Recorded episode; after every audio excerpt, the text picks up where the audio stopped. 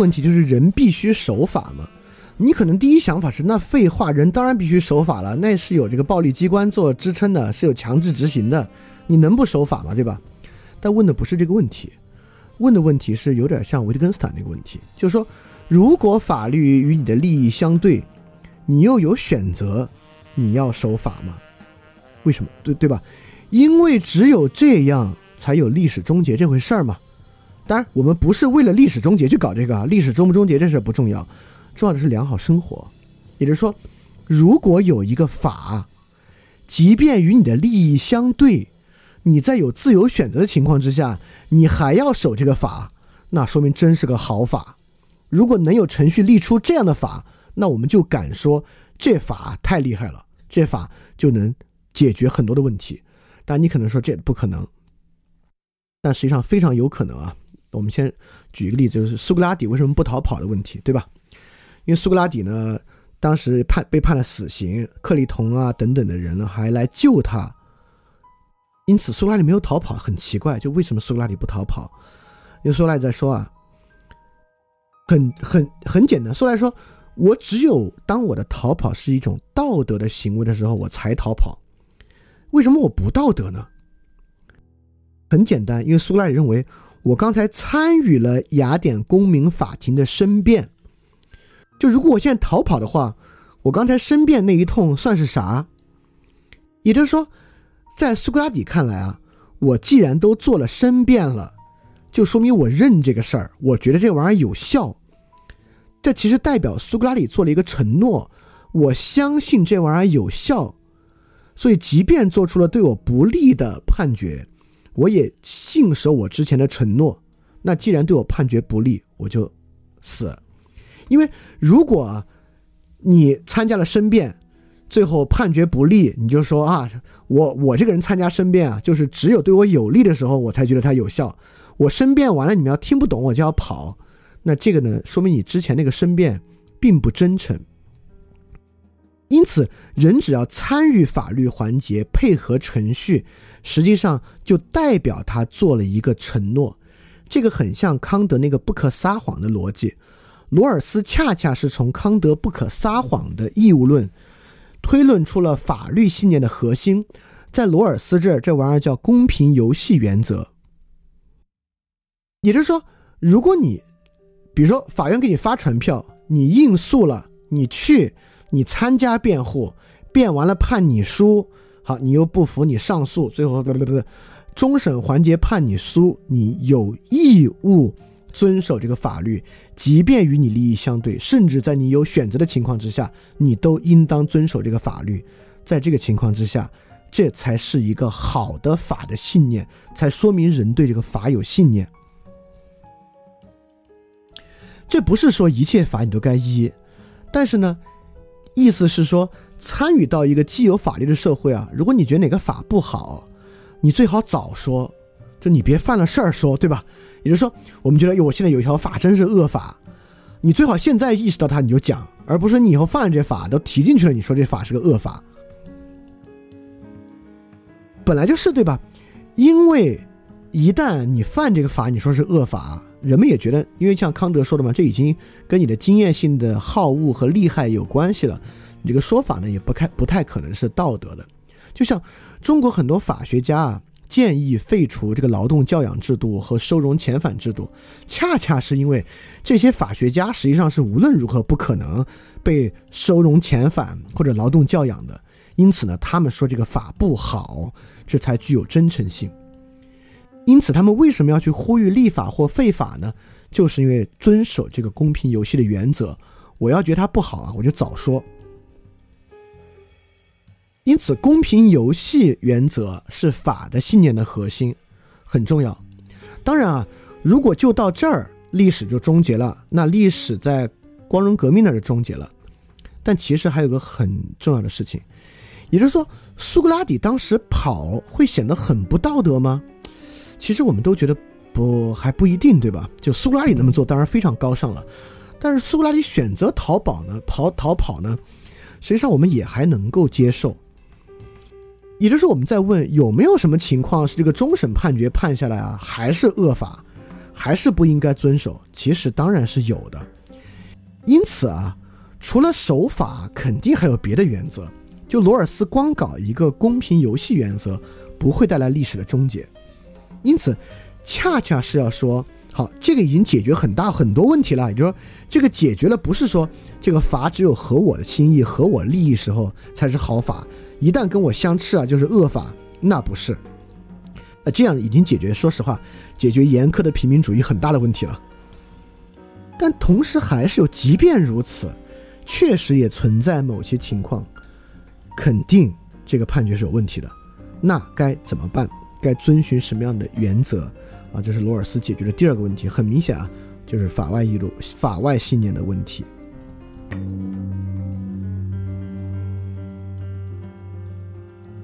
因此，在讨论什么是公共信念的时候呢，我们的框架就是法的信念和法外信念的框架。因为很多时候我们第一反应想啊，我们谈公共信念，可能怎么就怎么导人向善之类的，肯定不是这些啊。公共信念的核心结构问题，就是如何建立法的信念和法外信念的问题。法的信念的问题呢，我们已经说了，自主，因此呢，自主契约守法，就这个契约，反正是我们大家共同定的，也是我们大家都认的，不，这这这是应然情况啊。因此呢，我是有自主性参与的，所以遵循公平游戏原则。犯了法，即使与我的利益冲突，我也认。但是重要的就在于，这是罗尔斯体系里面没那么重要的一条。更重要的是说，什么时候才是例外呢？什么时候是例外？什么时候可以不服从？尤其是什么时候可以不服从还没完啊？就不服从后面能怎么样呢？该如何？如何才可以促成实质性的改变呢？就像康德的道德原则，它必须实践出来。也就是说，不服从、实践、实现矫正这些东西所需要的信念是什么？如果每个人都有这个信念，好，那历史才有终不终结的问题。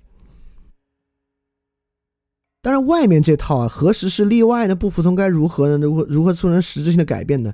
也有一套别的说法，比如哈耶克的说法。里边是以自主为核心，外边也是以自主为核心。就哈耶克的理性的自负嘛，因为外边你开始构想别的东西啊，非自主的问题啊，这种就是理性的自负，基本上坏事比好事多。所以哈耶克讲的时候呢，依然遵从修谟的三原则：财务占有的稳定，根据同意的转让和允诺的践行。就在哈耶克看看来啊，法外信念就这三个。衡量这个法好不好，要不要执行的，就看这三点：它是不是促进了财务占有的稳定，根据同意的转让和允诺的践行，它是不是这三点？但这三点明显没有解决一个问题啊，就是法国大革命的问题。有人就是要打破这三个，你怎么办？因此，罗尔斯要解决的是那种真正的道德义务，就是康德那种放之四海而皆准，没有人会想打破的东西。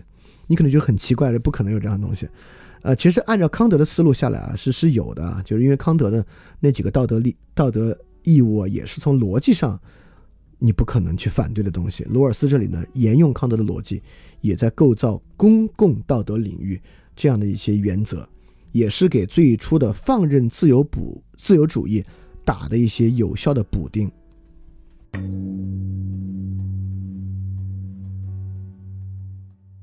那么，既然要给放任自由主义打补丁，他肯定要出问题才打补丁嘛。他要不出问题，我们直接沿用这个光荣革命时候的一套信念不就完了吗？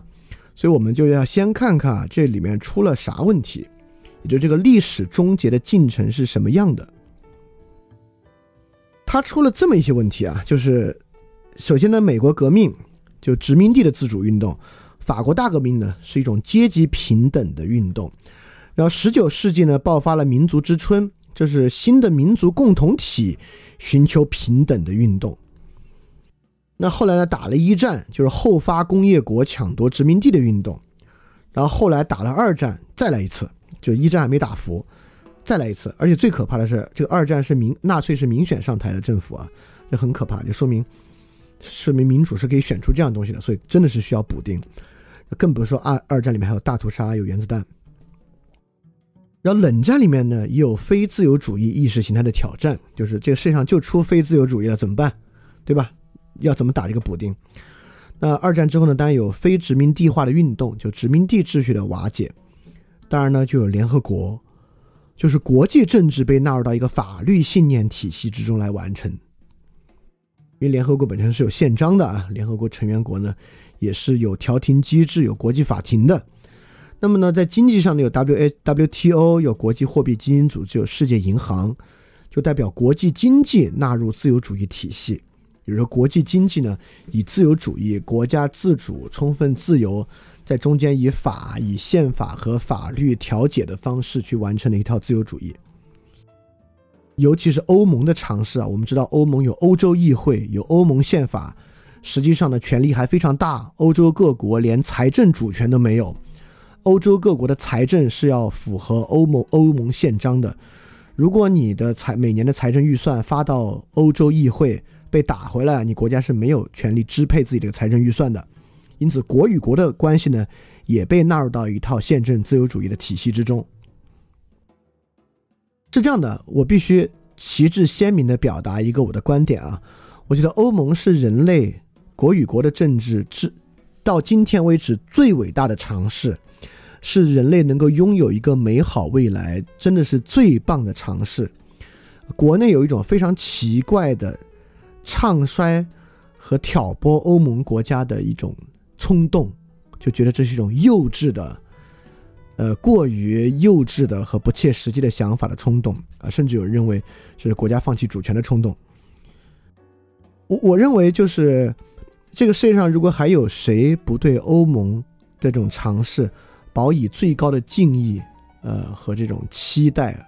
和这种好感的话，就是基本上属于在我这属于下流的啊，就是就如果是唱衰和挑拨欧盟，就是对这个东西有坏的预期啊，就是基本上是一种下流的想法啊，这个是一种非常非常伟大的尝试，呃，对，这当然这个尝试是走向历史终结一个特别重要的一个进程，呃，当然非常重要的，其实二十世纪非常重要的是黑人平权运动，因为黑人平权运动带来一个很重要的结果。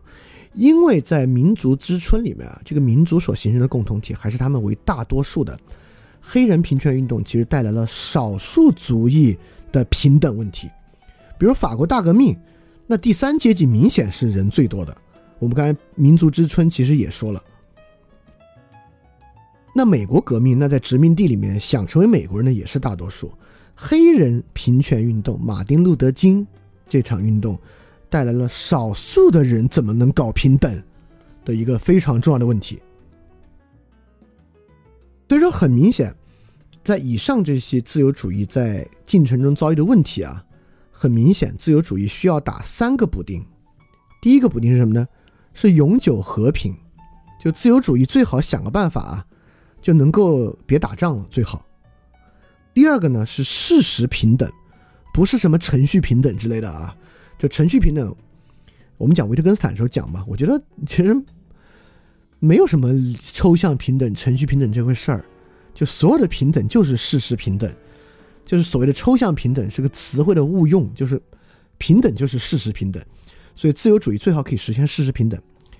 第三个就是自由主义最好让改良可以替代革命，就自由主义内部可以不可以化解矛盾，不断的改良，而不必让矛盾积累到必须革命的地步。所以，自由主义打上这三个补丁，如果能打上的话，在道理之上，就是呃历史的终结。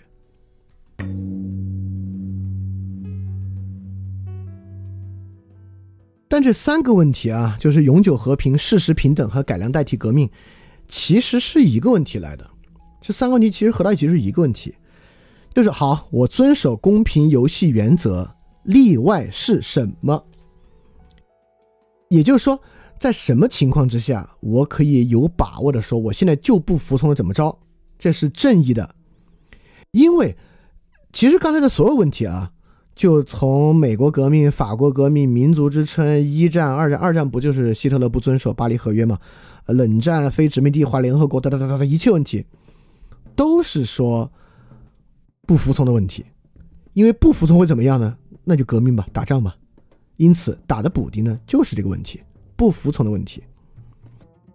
因此，罗尔斯的正义论要说明两个问题：在什么条件之下，我们可以正义的不服从？如果不是这些条件，你最好遵守公平游戏原则。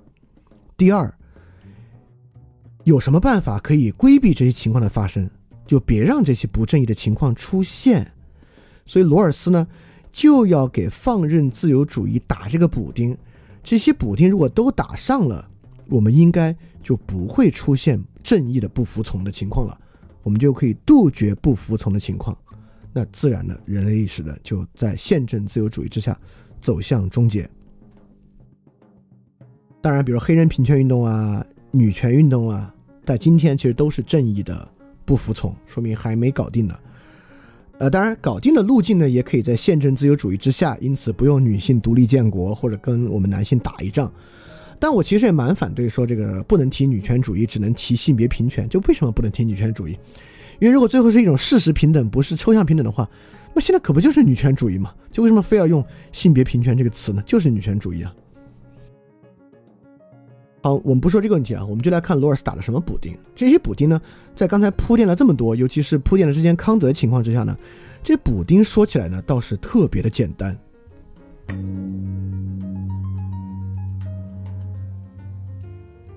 总的来说呢，正义是这三点东西构成的。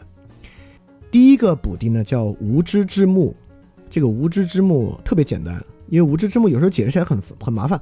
我我我我给大家举个这个例子啊，这个例子特别简单。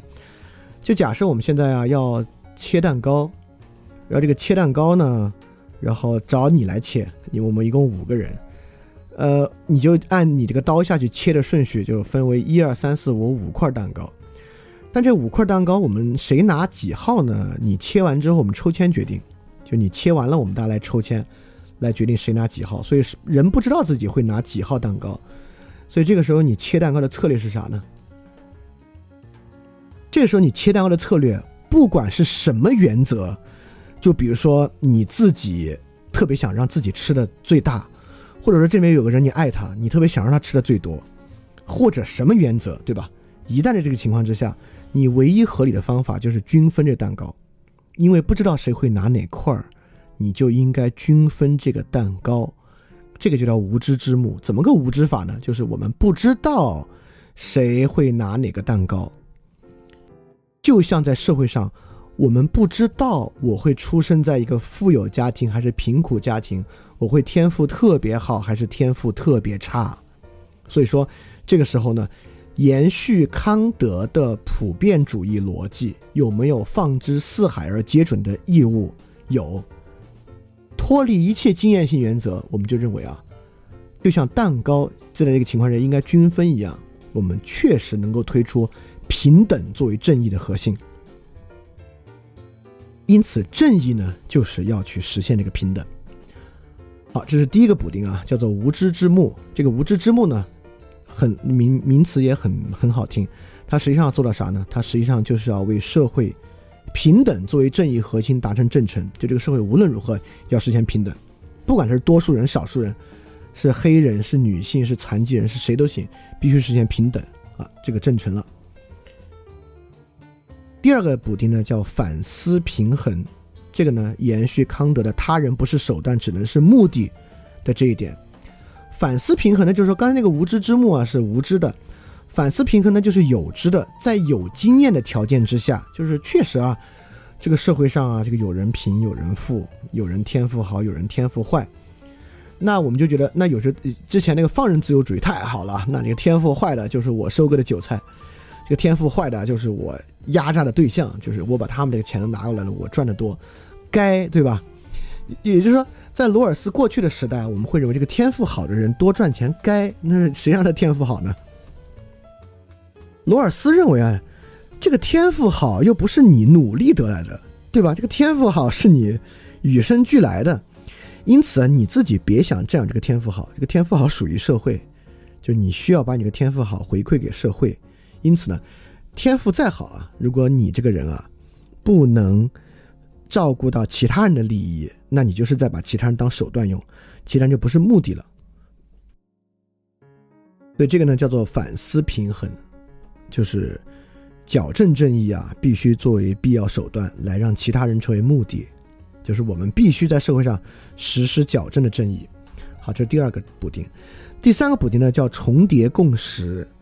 这个重叠共识呢，就是这个世界上有这个善，有那个善，互相还有矛盾咋办呢？我们就求其最大公约数。啊，这个是也是康德的正当性的超验嘛，就是能不能在这个经验性的善之中找到一个超验要素。这个超验要素呢，就叫重叠共识啊。这个重叠共识呢，就是正当性要优先于具体的善。很简单，就是 Let's agree to disagree。所以说，最后这个重叠共识变成啥了？在社会上，就是多元文化的消极自由。我们做的重叠共识，就你别妨碍我，我别妨碍你，对吧？我们大家有不一样。但是我们都尊重对方的偏好，就成为了重叠共识。好，因此无知之幕、反思平和、重叠共识呢，就是罗尔斯为自由放任自由主义打了三个补丁。打呃，这个说的很简单，对吧？你也你也都能理解。而且到今天呢，已经是我们社会的基本文化了。这三个补丁打完之后是啥呢？就是多元文化的福利自由主义。就在这种国家之中呢，是自由主义的。但是是一种福利自由主义啊，这个社会有很多的资源来实行社会福利，而且呢，这个社会尊重多元文化，就是北欧国家的状态。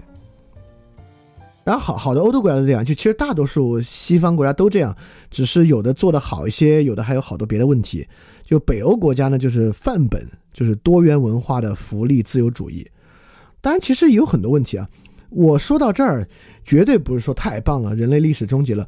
实际上，我对于罗尔斯这套是特别不买账的。其实，我觉得罗尔斯这玩意儿有巨大的问题，呃，但是我必须先得承认其合理性，我们再来说他的问题。但是我我还得再多说一点啊，就是《正义论》那么厚的一本书，再加上罗尔斯后期的政治自由主义论文集，就是我们就说罗尔斯就是无知之幕、反思平衡、重叠共识和这个公平游戏原则，当然是把罗尔斯说简单了。因为罗尔斯还有特别有意思的一点啊，就是公平其实是一种实践智慧，就是在罗尔斯看来啊，这个公平是一个明智啊，这点其实很有意思啊，这是实用主义哲学。这个我们今天不细谈，我们之后再说，呃，肯定有机会来讲这个。罗尔斯绝对不是我们在整个二点零期间最后一次讲罗尔斯，讲理想国那次呢，肯定还会再来讲罗尔斯。啊，我们先就来看看，因为刚才说这些呢都特别好，我们就来看罗尔斯这个玩意儿有啥问题。因为只有问题之中呢，才可以引出新的我们的问题意识。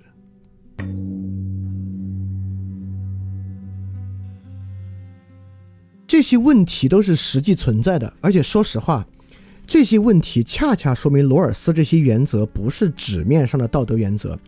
之所以罗尔斯的正义论会出现这些问题，恰恰在于我们大多数人特别买正义论的账，我们就按照罗尔斯说的去做。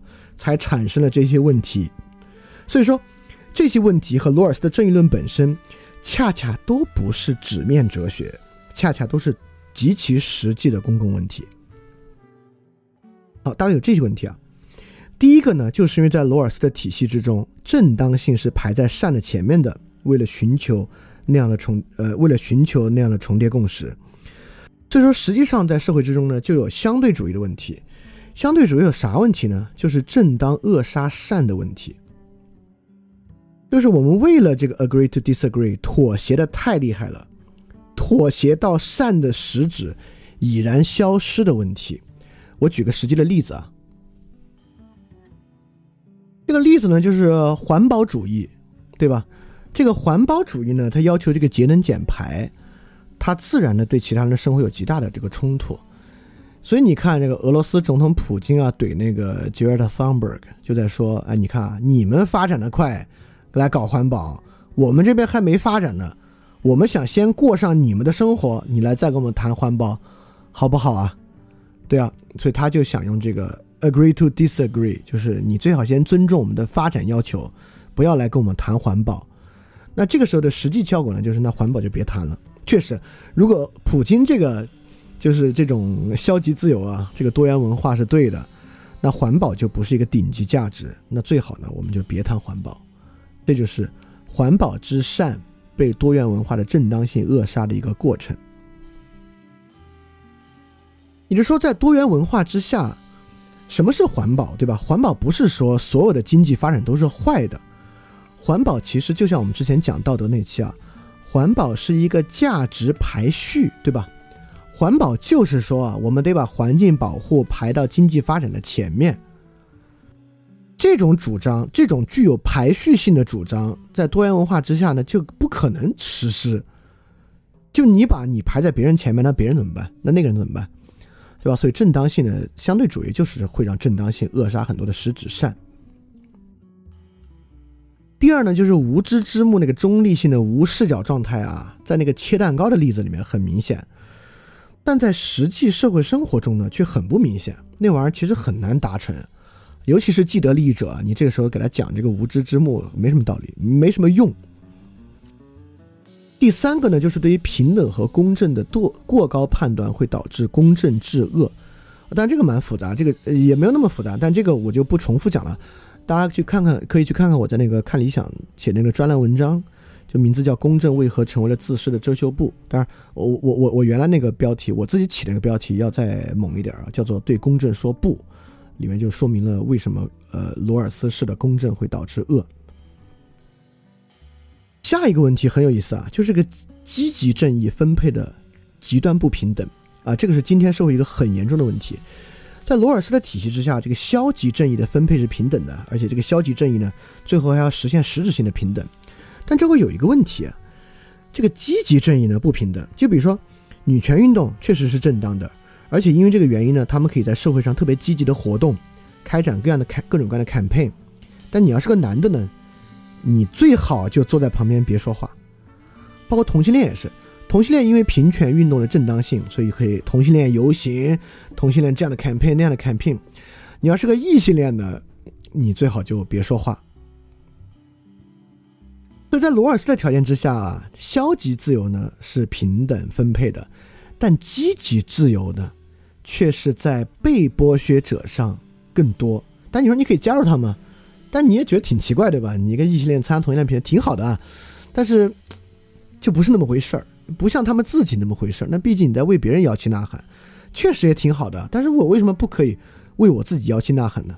对，因为你已经挺平等的了，就你挺好的了，你就没什么可摇旗呐喊的了。这其实构成了我们今天的人对于平权运动的仇恨。很多人特别讨厌平权运动，就尤其以游行啊，就就很烦。原因就是因为。罗尔斯的这个东西会导致积极自由和积极正义的分配在人与人之间其实是不会平等的啊，这是个很大的问题啊。而且还有那个问题啊，就是就是 Martin Luther King 那个黑人平权运动，其实中间也是有很多暴力要素的。也就是说，如果真正出现是，而且印度那是有，比如说那个甘地啊是有非暴力不合作，但那个还是多数人在区域之内多数人的平等运动。也就是区域内少数人的权益非正义，到底能怎么修法？我们这些人怎么支持他们？啊，这个问题很尖锐啊，尤其我就不多说了，相当尖锐。还有一个问题呢，就是罗尔斯这个补丁啊，有一个补丁没打上，就国际社会要有个强权，比如冷战期间苏联，你这几个补丁拿给他都不好使，怎么办？所以福山为什么在八九年写这个玩意儿呢？是因为那看着苏联就要倒，这苏联一倒太好了，至少在八九年看这个苏联一倒啊，这个意识形态对立就没了，那都是自由主义了，那太好了。当然啊，这个天算人算不如天算，这个问题呢现在又出现了，所以罗尔斯的那个补丁并不处理这个问题。当然，他还不处理一个很严峻的问题。就罗尔斯的这个正义论啊，是以稳定作为非常强烈的前提共识的，就是为了避免出现霍布斯式的秩序。因此呢，这个罗尔斯打的补丁里面有特别重要的几个补丁啊，就比如说这个永久和平，对吧？改良代替革命，这些东西很重要。但今天社会上有人真的在觉得这个战争和革命有啥不好？要真的不行就打呗，对吧？要不要来再革命就革命呗。在这个情况之下呢，他就不会接受罗尔斯的这些补丁，也就是这种底层信念的差异，尤其是针对战争和革命的差异，好像罗尔斯的补丁也没解决。当然啊，虽然罗尔斯有这些问题，我也不得不说，罗尔斯起码建立一个不坏的法外信念，但是我们以上说的都是罗尔斯正义论的几个政治问题啊，现在我们要接触罗尔斯正义论的最核心的问题了。稳定社会不等于良好生活社会，这就是为什么福山在历史终结的标题上也写明了末人。所以说，有没有可能罗尔斯的正义论恰恰进一步扼杀了良好生活的可能？现在要说的就是这个问题。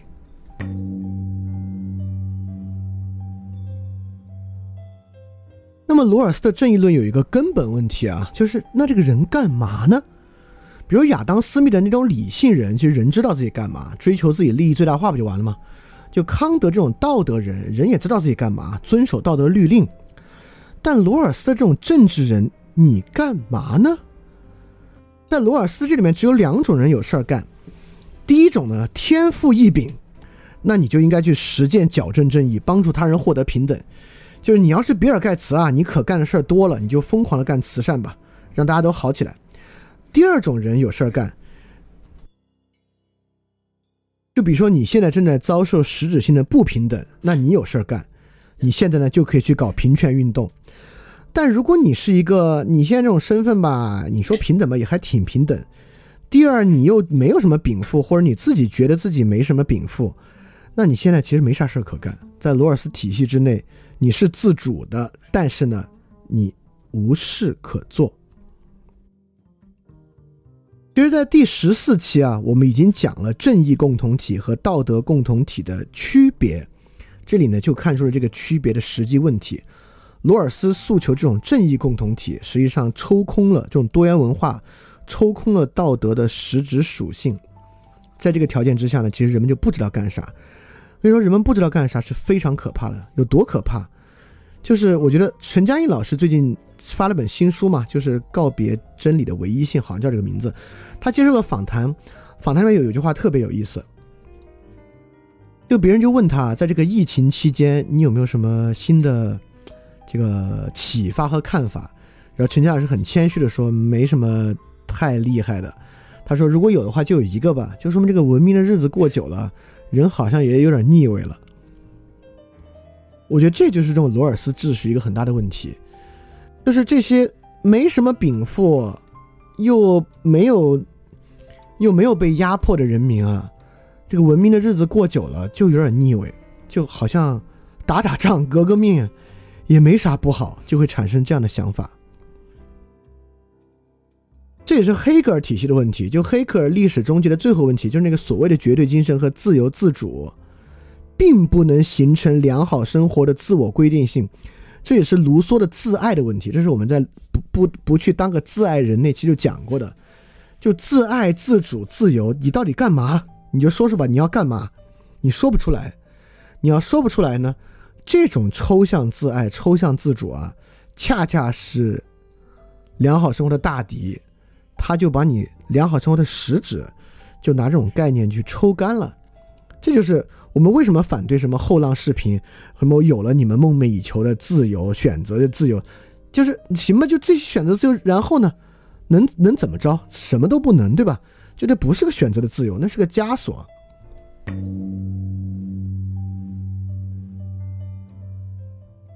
当然，一直批判那么多罗尔斯啊，也不是说他不重要啊，反相反，罗尔斯非常重要，就是他可以说是公共信念界的康德。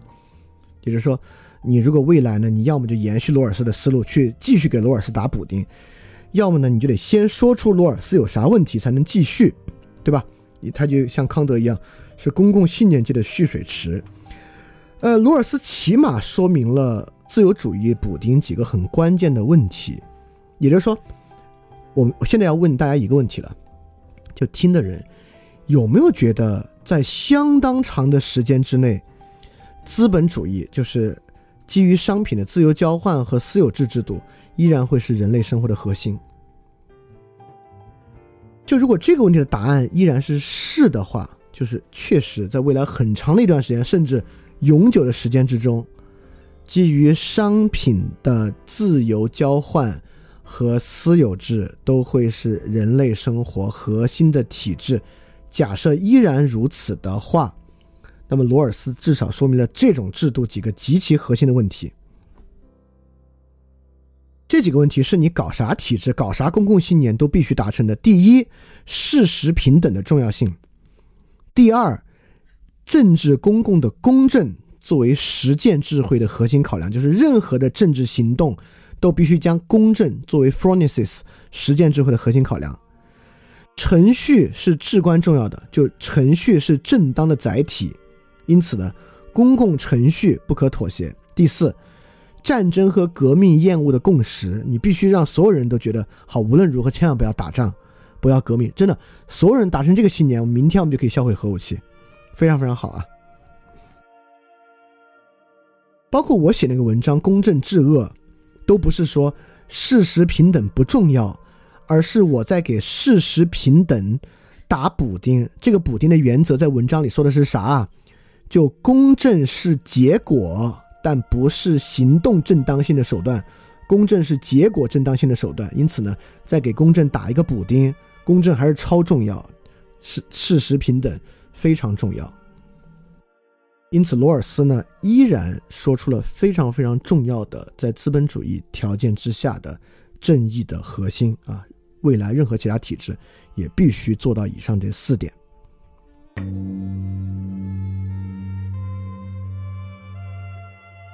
好，稍微总结一句啊，那我们到现在呢就说明了，那么我们现在面临的社会呢是资本主义社会，那在资本主义社会共同体之中呢，一个核心的东西是法与以及其他的一些建制啊，以法为核心的建制，那么呢这个是所有的核心，所有的公共信念呢必须围绕这个展开，那围绕这个展开呢要解决的呢就是不服从的问题，就是什么情况之下是法体系的例外。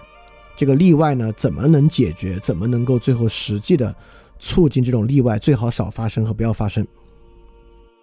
对公共信念呢，就要建立这个。我们最好呢，既有针对法必须这个执行的信念，也有对于法的例外，什么样是真正好的正义的法的例外，以及怎么去修正它的一套信念。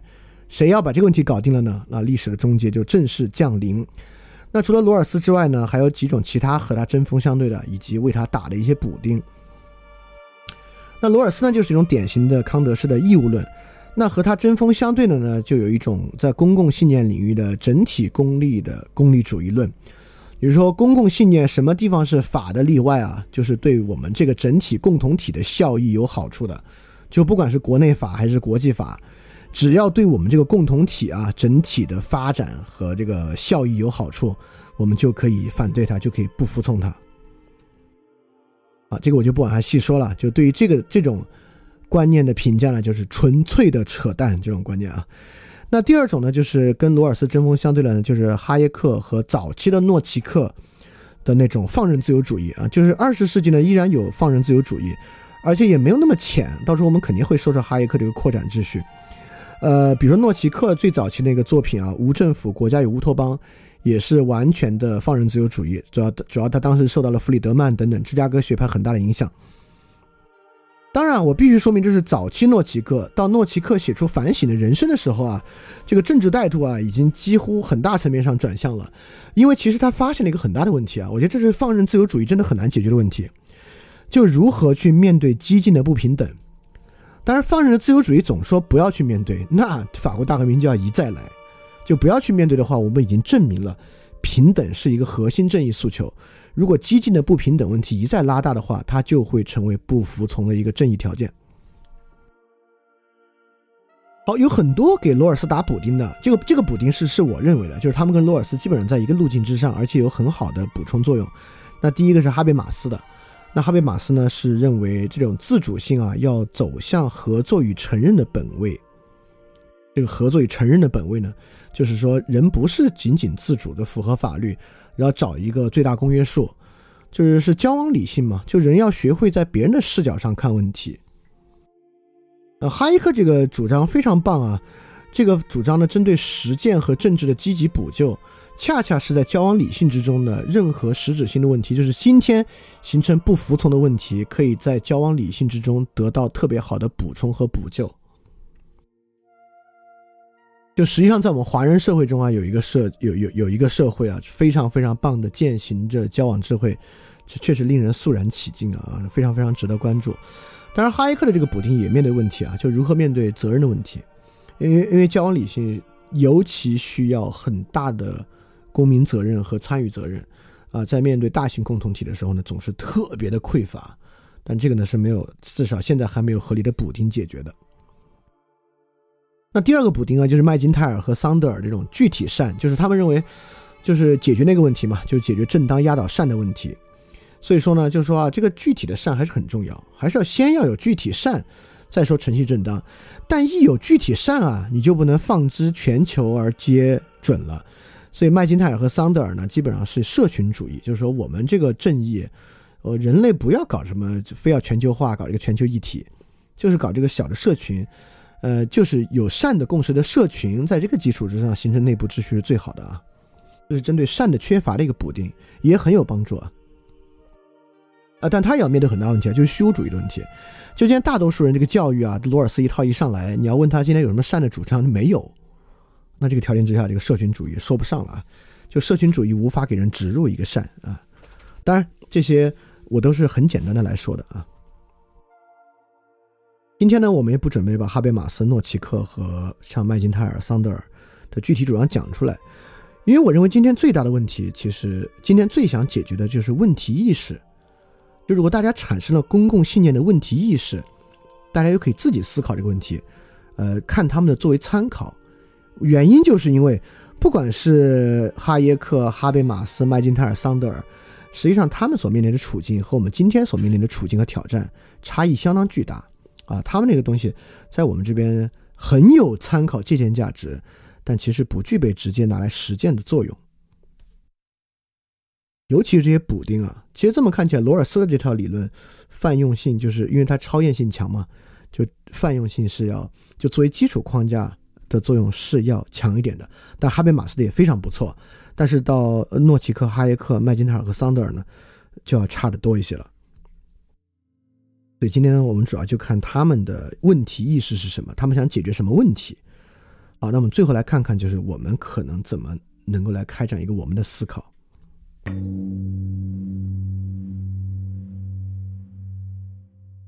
因此呢，如果我们去思考这个问题，可以从以下几个方向出发。那首先呢，在我们这儿来思考这个问题啊，肯定是全世界思考这个问题最有代表性的地区了啊，也是幸运，也是不幸。不幸的呢，就是有代表性，就是因为太严苛了；幸运的呢，就是要在我们这儿你能想出罗尔斯的补丁啊，那就解决了根本性的大问题。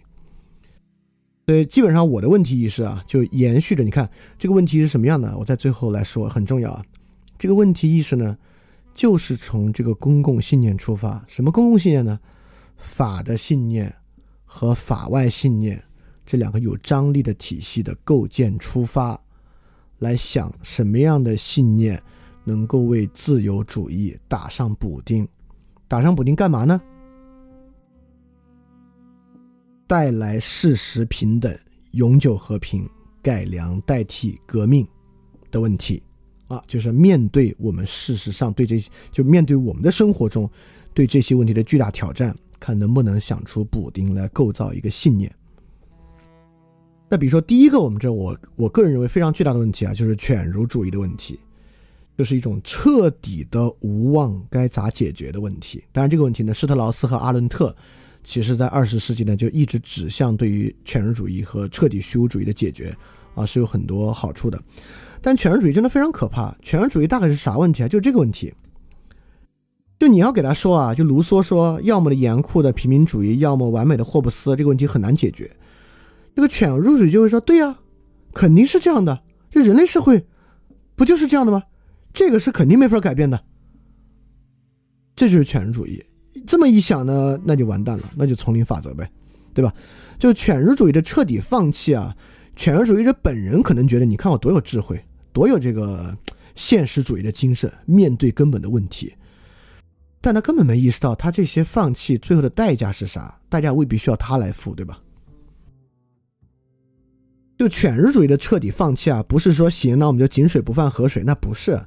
那犬儒主义彻底放弃之后，那代价大得很。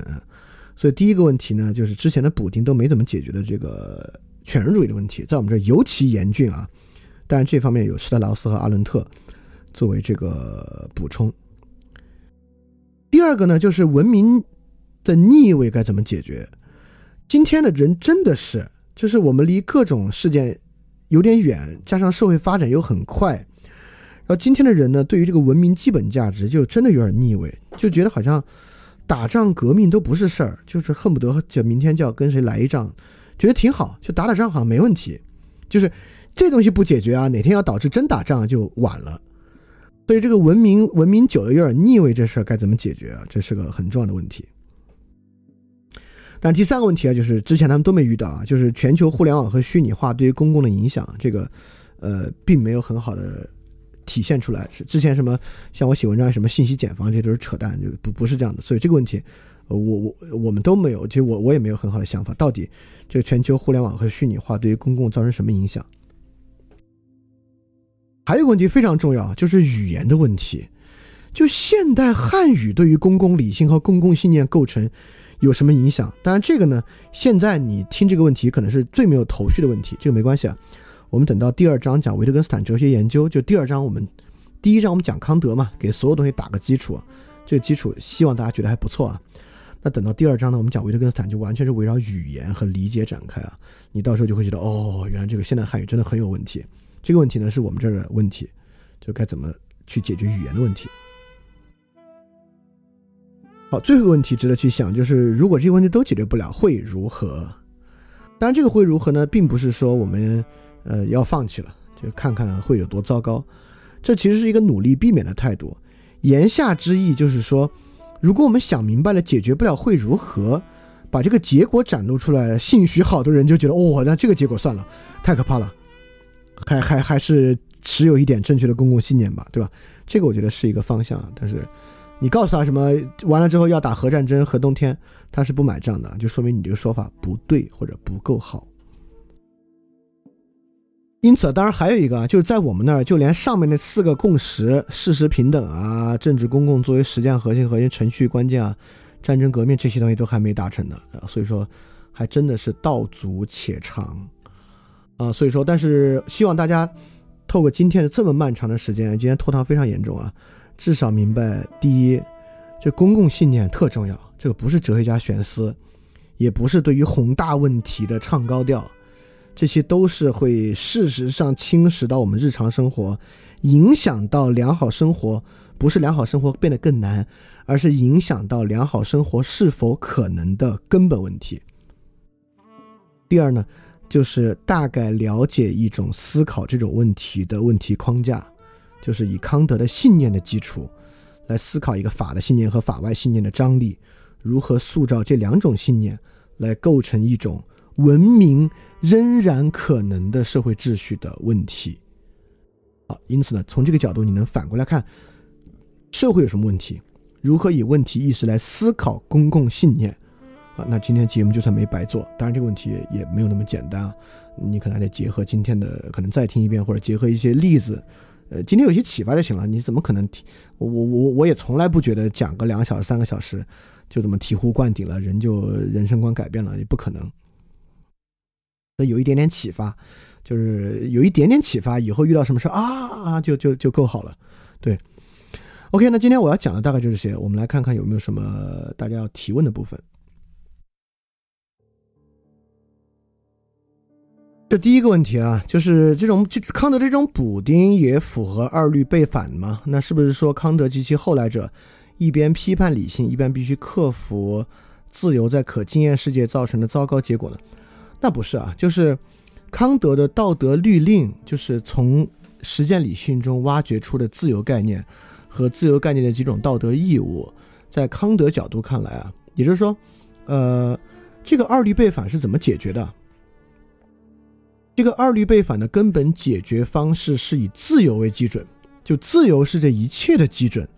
就康德树立了自由这个东西的必然性，在自由必然性的基础之上来推以下的东西，就像自由主义是在自主的基础之上往下推进的。因此，站在这个基准之上推出来的具有道德义务性的东西，是不受二律背反的影响的，是可以树立的道德义务。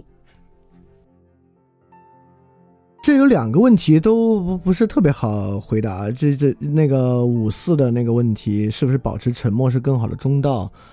啊，不是啊，你可以看我之前上两篇的那个在看理想的文章，都在讲这个是不是要沉默啊，以及该怎么发言啊，真诚性的问题，那可以回答。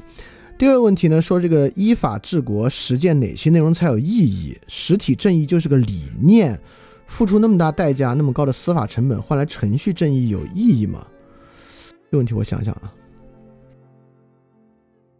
呃，第一这个问题里面，这这问的问题里面是有问题的。这个问题本身有点小问题，就是实体正义不是个理，实际上程序正义更多是个理念。实质性的正义，比如说实质的平等啊，那不是个理念，那是个可经验的结果。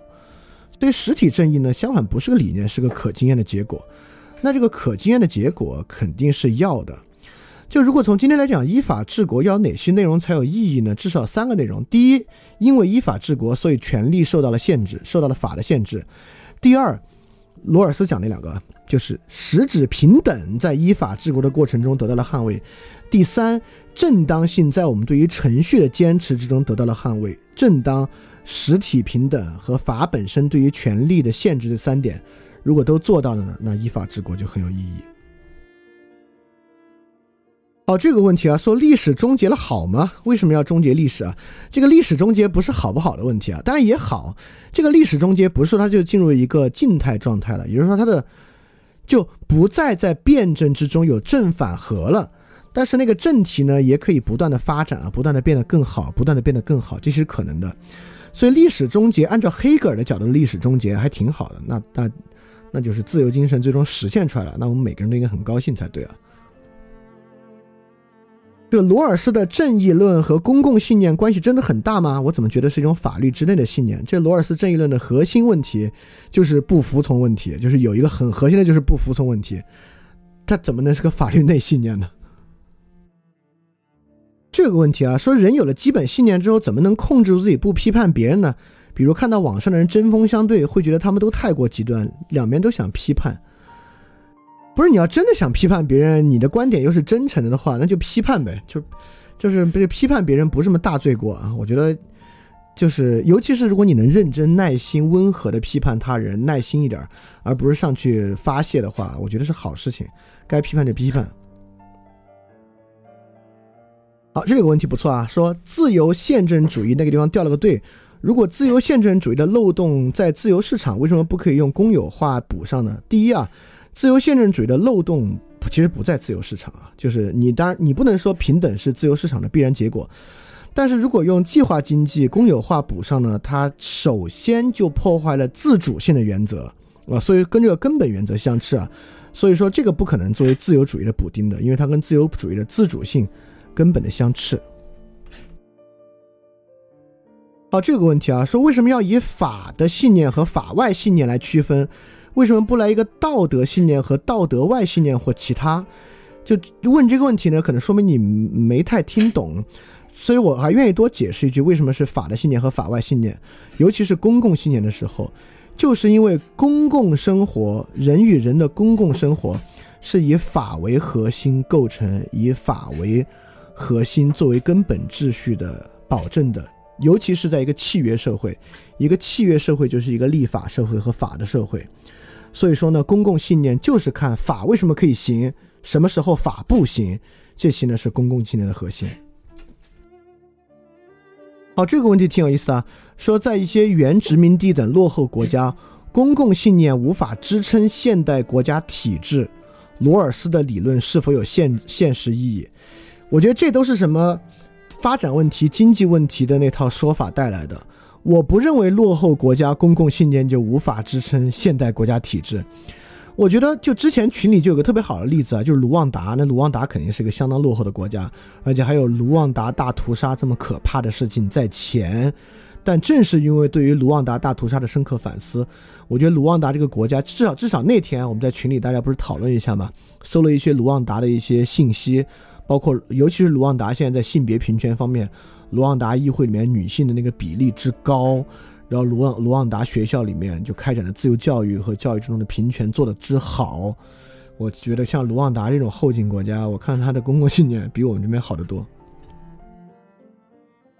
好，那我们今天的节目就先到这儿啊，因为时间真的很长很长了啊。我们今天就到这儿，然后我们下次节目再见吧。然后，然后下次节目有两周时间啊，所以大家还有时间消化消化。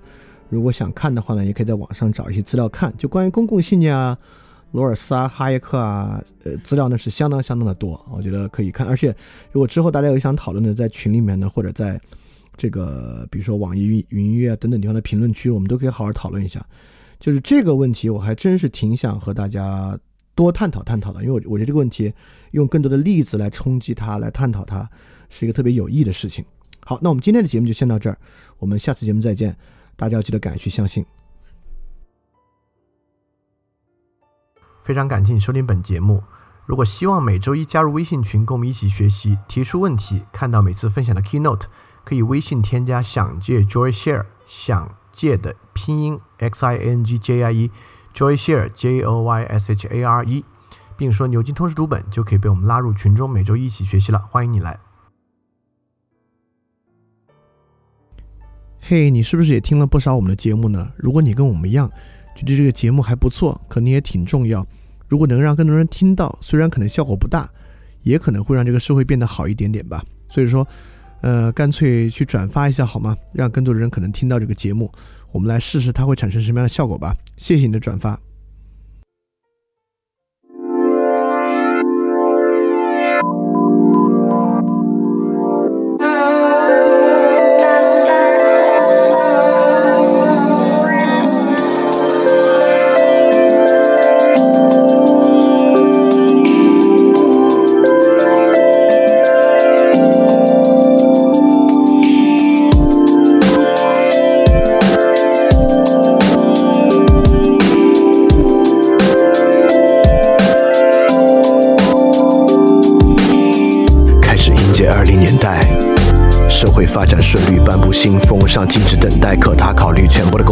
到现在，悬赏深深思熟虑加速倦怠。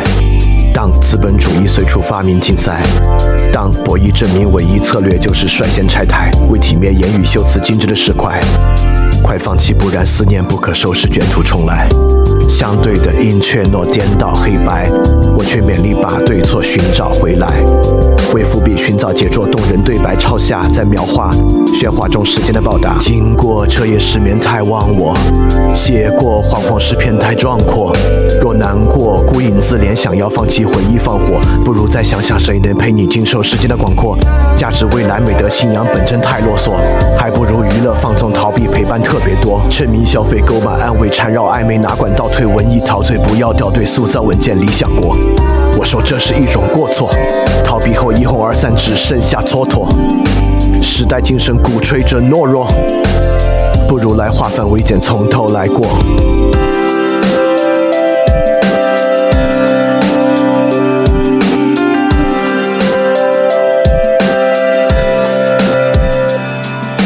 他半夜上阳台。才发现太难说爱，迎合着虚空的节拍，透支他稀薄的将来。他半夜在忘怀，想回避极难解的伤害，却只能对痛苦放开，接受一切，然后继续等待。等待是种脆弱姿态，内心澎湃，但却只能雪藏期待。接受那结局在你能耐之外。还不能因此担心只会失败，说要保证必然成功都是一种虚妄，它让人专注危机，只想将其全部避让。谁能抵过教育蔓延内源的巨浪？不如来持守信念，和我歌唱。他半夜上阳台，记得他全部的可爱，不管他惊喜何在，只等待时间的前来。他半夜在感慨。人轻易触目的伤怀，恐惧症无所不在，如何能对待等待？他半夜在阳台，独自在练习对白，寻找等待蕴含的姿态，将原因全部解开。他半夜在感怀。回到有时间的时代，只对美和声仰赖，不管它何时再来。相对的一切都颠倒黑白，我却勉力把对错寻找回来。为伏笔寻找节奏动人的对白抄下，在描画喧哗中时间的报答经过，彻夜失眠太忘我。写过惶惶诗篇太壮阔，我难过孤影自怜，想要放弃回忆放火，不如再想想谁能陪你经受时间的广阔。